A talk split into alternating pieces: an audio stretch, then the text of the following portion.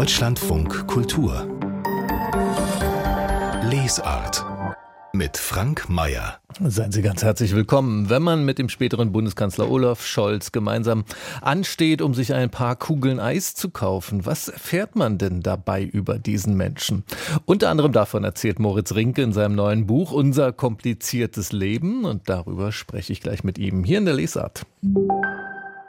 Unser kompliziertes Leben, so heißt das neue Buch von Moritz Rinke, das erscheint heute und das ist ein Buch mit Erinnerungen an die Gegenwart, so steht das etwas rätselhaft außen auf dem Umschlag.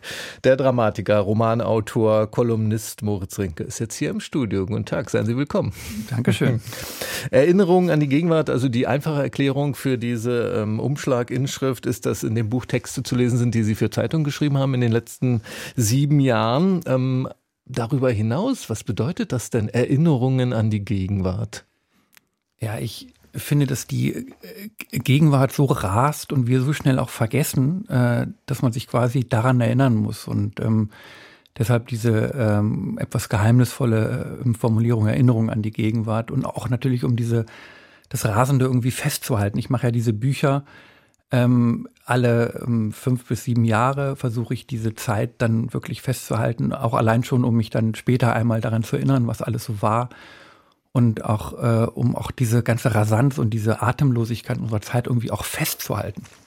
Mir fiel das besonders. Also es gibt äh, fünf Kapitel in dem Buch. Ein Kapitel ähm, mit Texten zur Corona-Pandemie, bei dem ist mir das besonders aufgefallen, wie tief versunken diese Zeit schon wieder ist, obwohl sie ja so ein Einschnitt war für so viele von uns. Ähm, aber da taucht sie wieder auf. Zum Beispiel diese ja, da habe ich mich auch entschieden, eigentlich quasi so eine Art Tagebuch zu schreiben und das alles festzuhalten, weil ich meine, wir haben jetzt nicht nur selbst ganz neu entdeckt, sondern wir haben ja auch unser Land völlig neu entdeckt, also was Deutschland eigentlich alles äh, nicht zu leisten imstande ist mhm. und äh, wie, wie, wie chaotisch wir äh, in dieser Pandemie waren und vor allem auch wie wir selbst ähm, uns äh, auch ja, wie, diese Vereinsamungen ähm, diese, diese, diese Wochen, Monate im Homeoffice mit, mit geschlossenen Kitas und Kindern und äh, ähm, diese Entzweiung mit, mit anderen Menschen, diese quasi, es kam mir mal vor wie so ein Fundamentalistenstreit der, ähm, der Religionskriege, also mit, Menschen, mit denen man quasi für immer gebrochen hat. Zwischen jetzt Impfgegnern mit und Impfgegnern und Corona-Leugnern ja, und, so weiter. Und, und äh, es war ja wirklich wie bei, wie bei Luther und Zwingli, ja, im, im Abendmahlstreit, also gerade richtig fundamental und auch äh, wie man Nachbarn beobachtet hatte, die so quasi immer mehr einfach die, die, die, die, Menschen verloren haben, einfach weil sie niemand mehr gesehen haben und und wenn Sie ähm, so sich an die Gegenwart erinnern wollen, heißt das, dass Sie auch immer auf die Gegenwart so schauen mit diesem Gedanken, was ist daran erinnerungswürdig? Also zum Beispiel jetzt Lützerath in diesen Tagen, ja? ja. Verfolgen Sie das auch mit dem Gedanken, ja, wie könnte ich darüber schreiben? Äh, ja, vor allem oft ist es ja so, dass wir Dinge sehr, sehr heiß und äh, hitzig debattieren und dann äh, kommt das nächste Thema, die nächste große Erregung und wir vergessen das. Und das eigentlich wird das Vergangene nie aufgearbeitet. Also wir lernen sehr schwer aus Fehlern, weil wir eigentlich schon immer wieder beim Nächsten sind.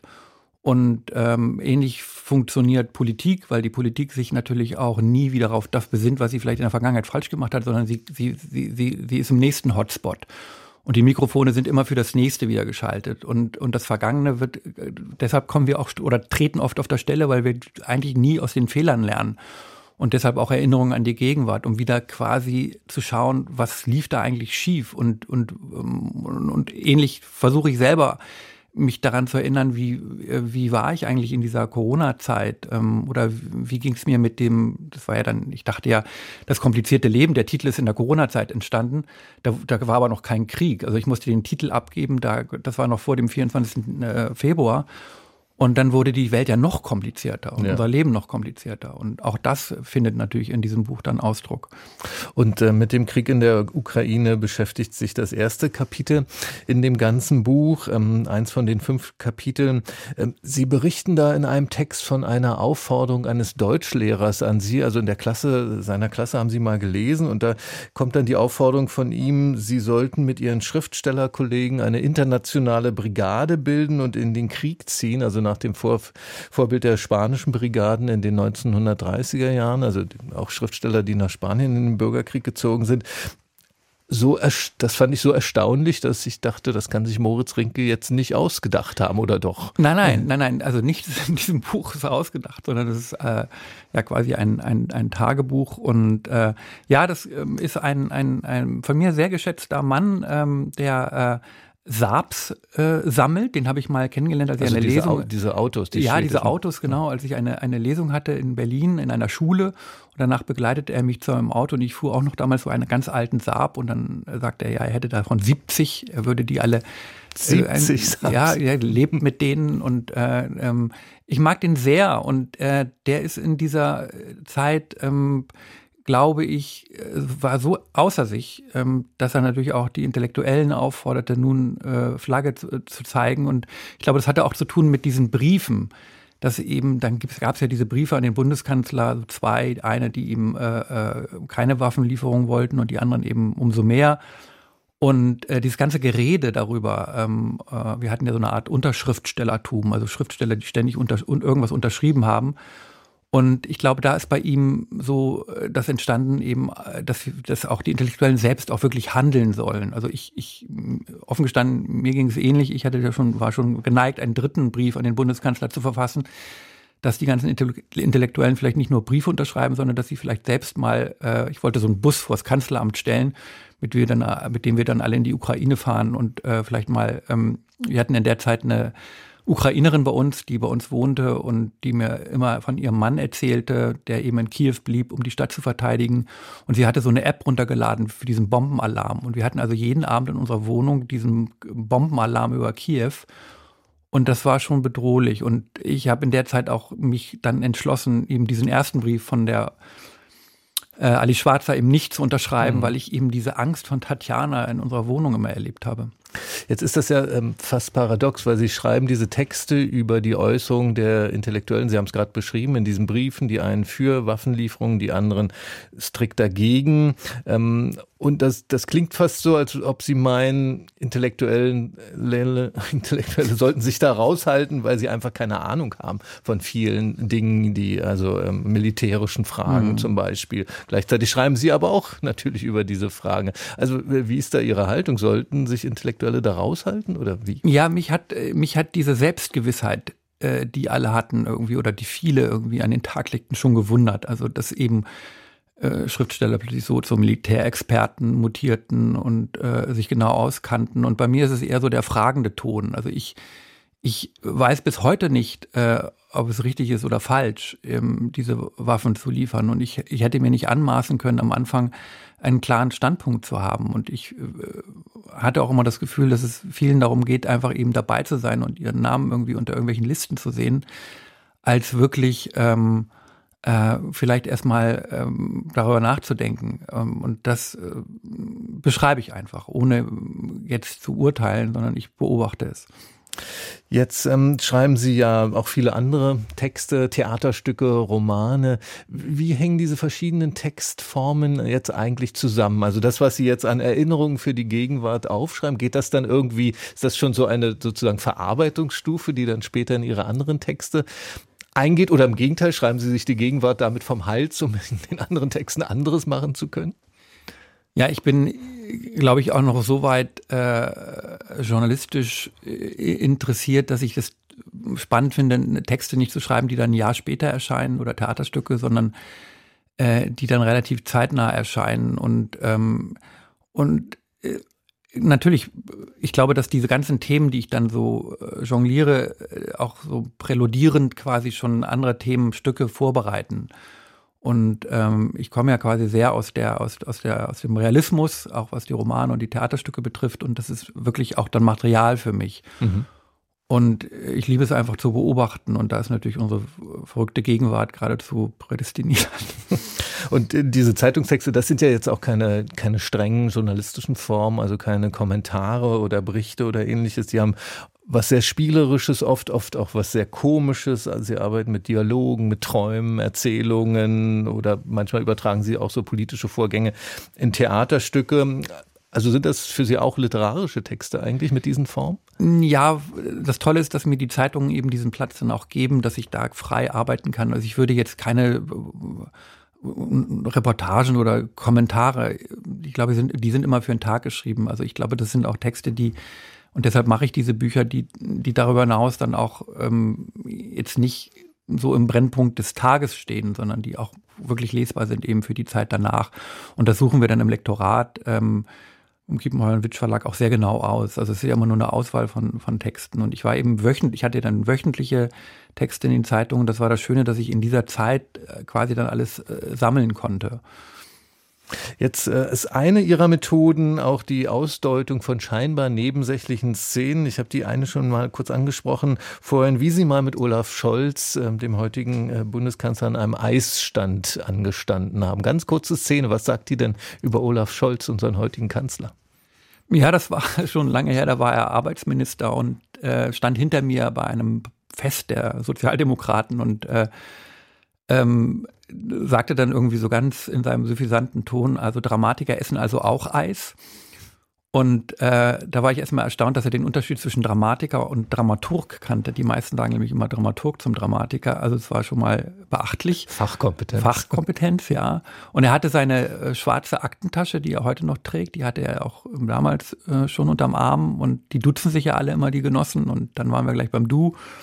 Und er schob mich immer so in dieser Eisschlange ein bisschen nach vorne. Ähm, äh, und ja, hatte schon, das war eigentlich nicht unser erstes Treffen. Wir haben uns dann tatsächlich auch mal in einer Sauna getroffen, Nein. in Elmau, aber nicht beim G7, sondern, sondern früher, da hatte ich eine Lesung und da war er auch. Ähm, dieses Schloss Elmau, ja, dieses wo Schloss der G7-Gipfel stattfand später. Genau, und dann dachte ich, huch, das ist doch der Scholz.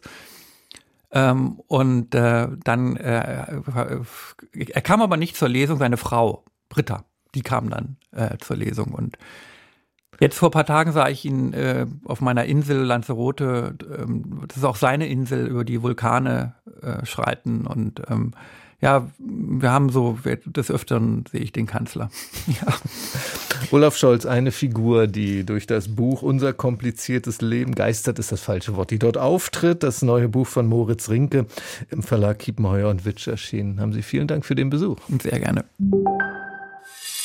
Deutschlandfunk Kultur Literaturtipps die französische Schriftstellerin Annie Ernaux erhielt im vergangenen Jahr den Nobelpreis für Literatur. Heute wird im Literaturhaus Hamburg das Werk der Schriftstellerin vorgestellt und über ihre Form des autofiktionalen Schreibens diskutiert. Eine Form, in der eigene Erfahrungen universelle Themen spiegeln. Ich glaube, dass ich das tatsächlich angestoßen habe, dass ich damit angefangen habe mit diesem Blick und mit dieser Art des Schreibens. Man kann schon sagen, dass mich das vielleicht nicht mit Stolz erfüllt, aber mit Zufriedenheit. Écrire sa vie, Annie Ernaux zu Ehren, diskutieren heute Abend Iris Radisch und Rainer Moritz ab 19.30 Uhr im Literaturhaus in Hamburg. Der Roman Jahre mit Martha von Martin Korditsch handelt von einer ungewöhnlichen Beziehung. Jilko, der von allen Jimmy genannt wird, verliebt sich im Alter von 15 Jahren in die Literaturprofessorin Martha Gruber. Sie bietet ihm eine neue Welt, eine Welt der Bücher, der Bildung und der selbstverständlichen Zugehörigkeit zur deutschen Gesellschaft. Heute liest Martin Korditsch aus seinem Roman in Wiesbaden. Ich wollte äh, ein bisschen eine Leerstelle in diesen Geschichten füllen und diese Leerstelle, die ist für mich, dass Aufstiegsgeschichten auch Entfernungsgeschichten sind und Verlustgeschichten. Dieser Jelko empfindet seine Herkunft als Makel. Er hat kaum noch Kontakt zu seiner Familie und ist sehr, sehr einsam. Und diese Einsamkeit die ist der Preis für diesen Aufstieg. Martin Korditsch liest heute um 19.30 Uhr im Literaturhaus Villa Clementine in Wiesbaden aus seinem Roman Jahre mit Martha. Die Münchner Kammerspiele zeigen eine Bühnenfassung des Romans Die Effingers von Gabriele Terget, die Geschichte einer jüdischen Kaufmannsfamilie in drei Generationen, von 1883 bis 1939. Nie haben wir für etwas anderes gelebt als für die Arbeit.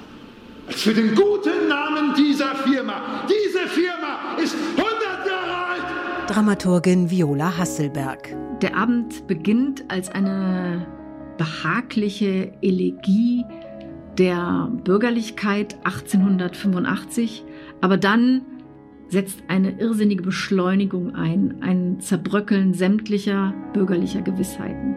Die Effingers nach dem Roman von Gabriele Tergit. Regie führte Jan Bosse. Morgen am Freitag um 19 Uhr in den Münchner Kammerspielen. Das waren die Literaturtipps von Mechthild Landvermann. Deutschlandfunk Kultur Buchkritik Jetzt wollen wir Ihnen hier ein Buch vorstellen, bei dem ist die Ankündigung des Verlages dafür so verlockend wie verwirrend, finde ich. Ich lese mal kurz vor, was der Surkamp Verlag zu dem Buch schreibt. Ein Hamburger Arzt macht sich auf die Suche nach türkischen Kampfdrogen. Drei Ostindienfahrer mixen in einer Apotheke auf Java ein unerhörtes Elixier. Spanier im peruanischen Potosí müssen sehen, wie in den Minen der Teufel angebetet wird. Ja, und so ähnlich vielfältig geht's noch ein ganzes Stück weiter. Die Ankündigung für das Buch über Reichweiten, Perspektiven einer globalen Ideengeschichte des Historikers Martin Mulso. Der Kritiker Eike Gebhardt hat dieses gut 700-seitige Buch für uns gelesen. Guten Tag, Herr Gebhardt. Guten Morgen. Also äh, Kampfdrogen, Elixiere, Teufelsanbetung nach dieser Verlagsankündigung Ankündigung ist mir noch nicht sehr viel klar, muss ich sagen. Was ist das denn für ein Buch? Naja, der äh, Titel oben, der drüber steht Überreichweiten, der ist eigentlich der Sammelbegriff. Überreichweiten erinnert ja so ein bisschen an die Diskussion imperiale Überdehnung zum Beispiel äh, in äh, militärischen. Es geht darum, dass Menschen Fremdes kennenlernen. Wie verstehen wir Fremdes? Das erst geht ja um die Frühaufklärung. Das ist die Periode, auf die er sich beschränkt. Also sagen wir mal grob von 1600, 1650 bis 1800 sowas oder bis 1750. Und in dieser Zeit häuften sich ja zum Beispiel die Reisen von Leuten. Es kam immer mehr Informationen über Fremdes. Wir hatten aber keine Begriffe dafür, wie wir das Fremde verstehen sollen. Das ist ja ein Problem, was jeder Reisende hat. Wir mhm. kommen in eine fremde Kultur und wir projizieren erstmal unsere Wahrnehmungsfilter auf das, was wir da erleben. Wie verstehen wir Fremdes? Projizieren wir da was, was betonen wir, welche Ähnlichkeiten sehen wir ne, und so weiter und so weiter. Und so ging es zum Beispiel einfach äh, es gibt diesen schönen Begriff der Einstellung, also die Haltung, die man zu etwas hat, aber gleichzeitig die fotografische Einstellung, wie wir etwas sehen. Das hängt miteinander zusammen. Die Jesuiten zum Beispiel gingen nach Asien mit einer freundlichen Einstellung und wollten alles mit Ähnlichkeiten gegenüber dem Christentum erklären. Die Spanier gingen nach Südamerika mit der Einstellung, das ist Fremdes und Feindliches, das müssen wir besiegen und erobern. Und mit diesen Kategorien gehen wir daran. Es geht um die Globalisierung der Wirtschaft Wirtschaft. Und von, jetzt, ne? jetzt wüsste ich gerne, ähm, äh, um auf diese Beispiele zurückzukommen, die der Verlag ja ganz nach vorne stellt. Sicherlich auch, um neugierig zu machen auf das Buch natürlich. Aber offenbar ähm, spielt das ja eine Rolle in dem Buch. Ich greife mal raus, diese Suche nach türkischen Kampfdrogen. Äh, wie erzählt dann Martin Mulso mit diesem Beispiel von einer globalen Ideengeschichte? Also es, äh, genau, soll ja äh, darum gehen, wie tatsächlich das Fremde in unser Bezugsfeld eingebraucht wird. Jetzt hören Leute, die Türken, es war ja die Zeit, äh, 17. Jahrhundert, wie die Türken in Europa wüteten. Und angeblich sind diese türkischen Kämpfer rasend aggressiv und irgendwie aufgeputscht dem wollte man natürlich auf die Spur kommen. Was haben die alles eingenommen? Und dann gibt's ein Riesenspektrum und Mulsos Verdienst ist immer wieder die Methoden der Forschung. Das hat wirklich mit wissenschaftlichen Methoden damals stattgefunden, dem nachzugehen bis zur Spracherklärung. Wo kommt das Wort her? Wo kommt die Droge her? Und so weiter. Welches sind das? Ist das Opium? Ist das vermischt mit Cannabis? Ist da Stechapfel mit drin? Und überall in allen Kulturen wird dem auf die Spur gegangen. Und das macht er mit Hilfe von äh, diesem Hamburger Arzt, der einen riesen Zettelkasten hinterlassen hat mit allen Notizen, Kontakte aufgenommen hat in der ganzen Welt. Die Frage ist immer natürlich, wo kann man tatsächlich an den Ursprung kommen. Verrät es jemand? Wenn es ein Militärgeheimnis ist, wird es keiner verraten. Man hat es aber auch bei den Sufis und den Derwischen, die ja auch solche Rauschdrogen benutzten, versucht. Da ist es aber auch ein Geheimwissen. Man hat versucht, mit Sprachanalysen dem auf die Spur zu kommen. Es ist immer die Frage, wie in der Wissenssoziologie. Es gibt einen Nexus zwischen einer Art Gesellschaft und der Art, wie sie sich verhält. Nur welche Art ist das? Ist das ein notwendiger Nexus? Ist das eine notwendige Verbindung? Wir wissen, dass zum Beispiel Konkurrenzgesellschaften aggressiv sind, aber Gemeinschaften, das Gegenteil von Konkurrenzgesellschaft, sind es auch, indem sie zwar eingrenzen, aber auch andere ausgrenzen. Das ist das Problem, methodische Problem, mit dem sich auch Mulze rumschlagen muss. Ähm, das Buch äh, bietet ja offenbar eine große Fülle auch von einzelnen Beispielen auf und von Ideen auf. Ähm, verliert man sich darin oder gibt es da einen roten ja, Faden, der einen Nein, es ist wie ein Dschungel, man tastet sich davor. Äh, es ist teilweise tatsächlich wie ein Abenteuer. Es kommt, also man hat vielleicht ein Zehntel davon jemals gehört. Mulzo hat ein stupendes Wissen. Also ich ziehe meinen virtuellen Hut davor. Aber es geht ihm ja vor allem nicht um die Einzelheiten, sondern ums Nachvollziehen der, wie er es nennt, der Lieferketten dieser Ideen. Soll ja eine globale Ideengeschichte werden. Und welche Verfälschungen können da auftreten? Übersetzungsfehler, äh, die Projektion der eigenen Vorstellungen, ja, die Ergänzungen, wenn jemand denkt, äh, das ist vielleicht unvollständig, da packe ich mal mein Verständnis mhm, dazu. Mhm. Und so wurde es als Paket wieder weitergereicht. Und all solche Sachen Beispiele hat er also zum Beispiel in Indonesien die berühmten Schattenrisse, die erschienen also den Europäern einfach als Darstellung des Teufels. Ja, den Teufel gab es aber in der indonesischen Kultur gar nicht. Ja, oder bei den Azteken, die haben tatsächlich einen Körper verspeist und das erinnerte die Spanier an die Transsubstation äh, ne, der, der Christen oder so. Also ein Unfug und das hat sich dann verselbstständigt und diese verselbstständigten Ideen, falschen Ideen, denen folgt Mulzo. In seinem Buch Überreichweiten Perspektiven einer globalen Ideengeschichte im Surkamp Verlag ist das Buch erschienen. Wie gesagt, gut 700 Seiten hat das 42 Euro ist der Preis. Vielen Dank an Eike Gebhardt. Deutschlandfunk Kultur. Das Buch meines Lebens. Ich bin Johannes Groschupf, ich bin Krimi-Autor, schreibe Berlin-Krimis, die bei Surkamp erscheinen. Und ich ähm, stelle mein Buch des Lebens vor. Das ist ähm, Die Freunde von Eddie Coyle von George Higgins. Das Buch ist großartig, weil es ähm, die besten Dialoge hat, die man äh, sich in Romanen vorstellen kann. Es ist zwar ein Roman über kriminelle Machenschaften, aber der Autor selber sagt, er schreibt keine Krimis, sondern er beschreibt eben dieses Milieu der Bostoner äh, Kleinganoven, der Waffenhändler und ähm, ihre verschiedenen Wege. Und es gibt zwar äh, große Aktionsszenen, ähm, Entführungen, Bankraub, aber äh, was das Buch so besonders macht, ist einfach, dass die Leute, wie die Leute miteinander reden, wie die dort ihre Positionen behaupten. Also die kämpfen nicht mit Fäusten, sondern die kämpfen mit Worten. Und das ist auf eine so witzige und auch authentische Weise geschildert, dass ich das Buch ständig bei mir habe, wenn ich selber Dialoge schreiben will, um in diesen Drive, in diese Stimmung, in diese dieses äh, Kampfverhalten hineinzukommen. Ich habe dieses Buch tatsächlich auf meinem Nachttisch liegen und wenn ich nachts nicht einschlafen kann und einfach die Gedanken in alle Richtungen gehen, dann nehme ich dieses Buch und äh, lass mich von diesen Dialogen dann einfach nochmal mitnehmen und ähm, es hat dann eine solche Lebendigkeit und Authentizität, ähm, die mich dann wirklich in andere Gefilde bringt, so dass ich dann ruhig einschlafen kann. Die Freunde von Eddie Coyle, das Buch von George Higgins, das ist in einer Übersetzung von Dirk van Gunsteren erschienen im Antje Kunstmann Verlag und das ist das Buch seines Lebens für Johannes Großschupf, der war hier zu Gast bei uns im Deutschlandfunk Kultur mit seinem Roman Die Stunde der Hyänen, einem Thriller über brennende Autos, Bürgerwehren und Polizistinnen in Berlin. Franz Fühmann, das ist einer der interessantesten deutschen Schriftsteller im 20. Jahrhundert. Kaum ein anderer Autor hat sich so kritisch selbst befragt wie er. Warum war ich so verführbar durch totalitäres Denken im Nationalsozialismus und später auch in der DDR? Und wenige haben so experimentierfreudig wie Fühmann neue Wege in der Prosa ausprobiert. Und er hat sich für jüngere in der DDR angefeindete Kollegen eingesetzt mit einem Mut, den man auch nur selten findet. Was für ein besonderer Mensch Franz Fühmann war, das zeigt auch seine Privatbibliothek. Die ist durch merkwürdige Zufälle komplett erhalten geblieben.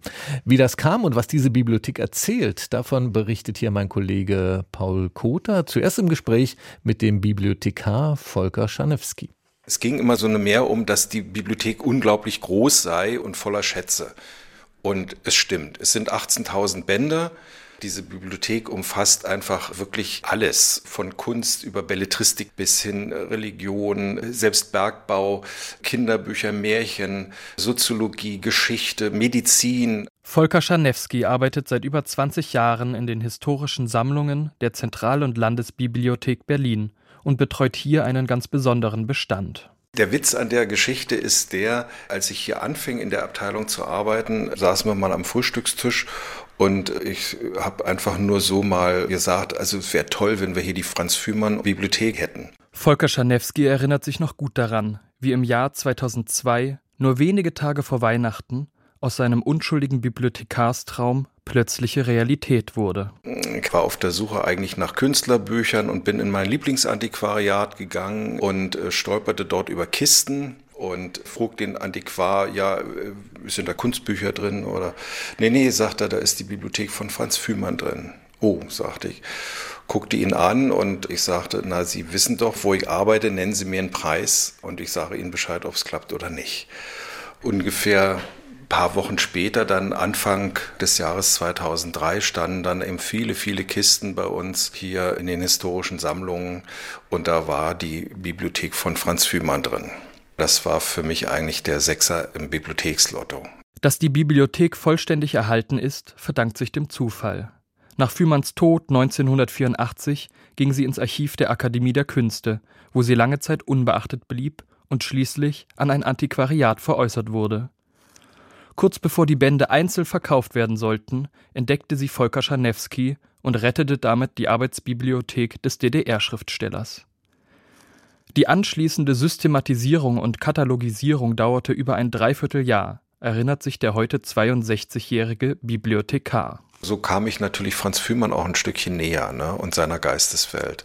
Und jetzt wird's natürlich interessant, weil wenn man dann die Zettel drin entdeckt, die Arbeitsspuren, seine Anstreichungen ja, im Textspiegel. Und das macht die Sache natürlich dann umso ja, fantastischer. Und da entdeckt sich ein Schriftsteller nochmal auf eine ganz neue Art, weil ja die Bibliothek ist ja sowas wie so ein intimer Ort. Die ist ja sehr persönlich. Arbeitsbibliotheken sind das zentrale Werkzeug von Autoren. Sie beobachten natürlich die Wirklichkeit, aber sie beobachten immer auch literarische Produktion oder Vorläufer. Ralf Klausnitzer ist Dozent für deutsche Literatur an der Humboldt-Universität Berlin. Als Literaturwissenschaftler beschäftigt ihn auch die Frage, was uns Arbeitsbibliotheken von AutorInnen erzählen können. Im günstigen Falle finden wir Anstreichungen, Zettel, Arbeitsspuren in diesen Büchern. Ja, und das ist natürlich bei Franz Fühmann, der sehr, sehr exzessiv mit seinen Büchern umgegangen ist, grandios, weil wir sehen, was hat er zur Kenntnis genommen, wie hat er das verarbeitet und wie geht es dann möglicherweise in seine Werke ein. Neben einer Hilfe zum besseren Verständnis von Franz Fühmanns Övre sieht der Literaturwissenschaftler noch etwas anderes in der Bibliothek des Schriftstellers. An ihr werde deutlich, wie sich selbst innerhalb des stark regulierten und restriktiven Kulturbetriebs der DDR selbstständiges kulturelles Leben und literarischer Austausch entwickelten. Und dann ist es natürlich für uns, die sich für sowas wie ja, Kulturgeschichte der DDR interessieren, ist es ein großartiger Schatz. Ja, wir können eben sehen, welchen großartigen geistigen Verkehr man in diesen fast 40 Jahren pflegen konnte, in denen Franz Fühmann da seine, seine Bibliothek zusammentrug. Das zeigt uns, was alles in der DDR möglich gewesen ist. Wenn es eine kulturelle Eigensinnigkeit in der DDR gegeben hat, dann ist diese Bibliothek ein besonderes Zeugnis dafür. So. Fühmanns Arbeitsbibliothek ist in einem großen Magazinraum im Erdgeschoss der historischen Sammlungen untergekommen. Volker Scharnewski führt durch lange Regalreihen und gibt einen Einblick in den umfangreichen Bestand. Die Themengebiete reichen von griechischer Mythologie bis Psychoanalyse und berichten von der vielseitigen Arbeitswelt des Autors. Davon zeugen auch Fühmanns Zettelkästen. Hier ist es. Man kennt doch seine Bartenheimer. Hier, ähm, auch eine Erstausgabe Gottfried Ben Schutt. Und da hat er auch besonders so wertvolle bibliophile Schätze stünden in der Bibliothek, so Scharnewski. Erstausgaben von Franz Kafka, E.T.A. Hoffmann, Oskar Kokoschka. Unzählige Widmungsexemplare von SchriftstellerInnen aus Ost- wie Westdeutschland bezeugen die vielen freundschaftlichen und intellektuellen Verbindungen des Schriftstellers. Ohne Fühmanns Sammelleidenschaft hätte diese Bibliothek niemals entstehen können, so Volker Scharnewski. Er berichtet. Gerade Antiquariate waren in der DDR besonders wichtige Orte, um an Bücher zu kommen, die es offiziell nicht gab. Ja, die Antiquariate waren immer noch so ein Stück Eden in der DDR. Man kannte die Antiquare auch und man hatte dann schon so einen kleinen Wunschzettel abgegeben und wenn dann und so, ne, dann wurde man informiert. Ich denke, der Fühmann, der wird es genauso gemacht haben. Franz Fühmann selbst stellte einmal die Vermutung an, er würde seinen Mitmenschen als jemand in Erinnerung bleiben, der viele Obst- und Bücherkisten schleppte. Um das reine Sammeln ging es ihm dabei nie, sagt Ralf Klausnitzer. Wenn jemand ihn gebeten hat, hat er sein Exemplar verschenkt, wo man dann also sehen kann, hier ist jemand, der diese Bücher nicht nur irgendwie akkumuliert als Wertgegenstände, sondern weil das für ihn kulturelle Lebensmittel sind. Und das ist eine großartige, finde ich, ethische Position, ja, wie man sich eben zu Literatur verhalten kann. Der Literaturwissenschaftler Ralf Klausnitzer über das Verhältnis von Franz Fühmann zur Literatur und über seine gerettete Bibliothek.